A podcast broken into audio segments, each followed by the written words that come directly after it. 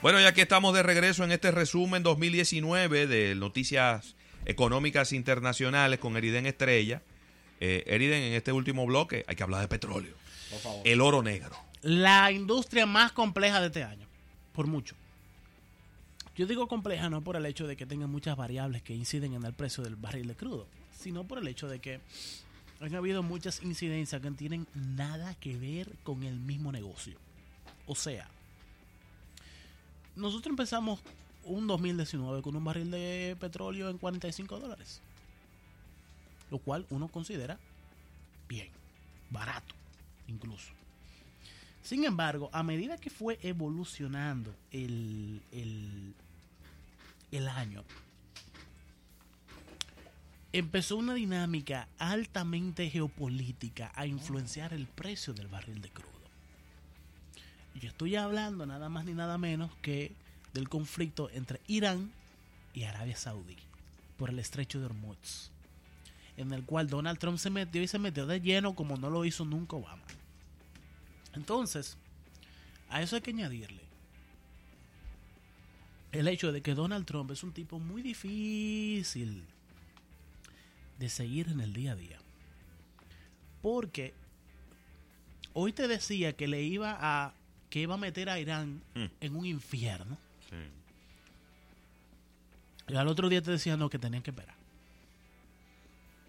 En un día venía y te movía dos portaaviones Arlington con todo lo que eso conlleva. Lo paseaba por el frente del estrecho de Hormuz y lo llevaba al Golfo Pérsico.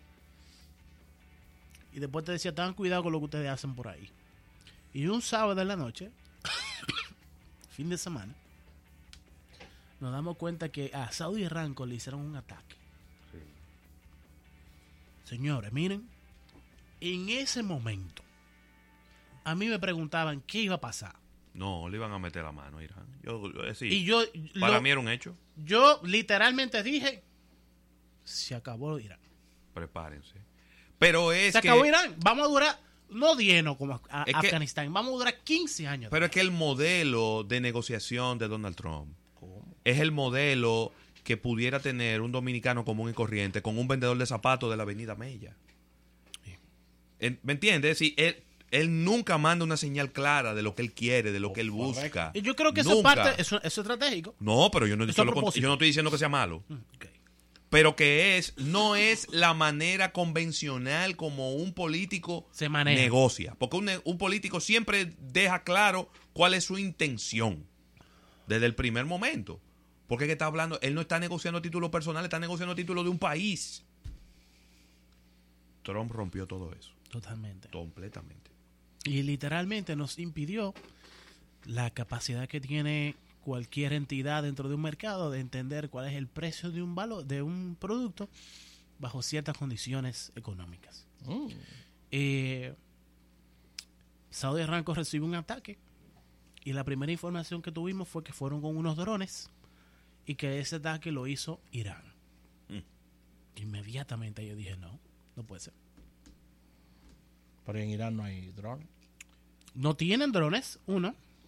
No hay forma de que tú cruces con drones sin que lo detecte uno de estos destructores.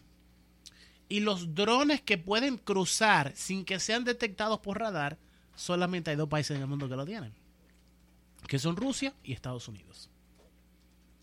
Inmediatamente yo pensé que ahí hay un maco. Había lo que no es. Y realmente lo había. Porque mientras nosotros escuchamos con nuestros ojos y con nuestros oídos decir a Donald Trump que fue Irán que lo hizo, vimos al rey Mohammed bin Salman de Arabia Saudí Sí. decir que fueron unos insurgentes que lo hicieron. Y al final, señores, el tema de Irán se enfrió. Y tenemos tres meses de frío con el tema de Irán. Pero en cualquier momento puede volver a explotar. Para que lo sepa. El problema es que ahora no va a explotar teniendo un barril de crudo en 55, 54 no, ya está en dólares. 60. Ya está en 62 dólares. 61, 62. Ese es el principal problema. Cualquier inestabilidad con ese problema, sube a 20 dólares. Eriden, muchísimas gracias por acompañarnos con este resumen a, a nuestro público. Invitarlos a que también esperen este resumen de noticias de la economía local, donde quizás estaremos también hablando de algunas repercusiones internacionales. Y se termina este programa el día de hoy, Rafael. Gracias a la Asociación La Nacional, gracias al esfuerzo de Eriden Estrella. Y recuerden que cuando nos vuelvas a escuchar es porque tenemos otro resumen, año 2019, principios del 2020, en este Tu Almuerzo de Negocios. Bye bye. Estudio 88.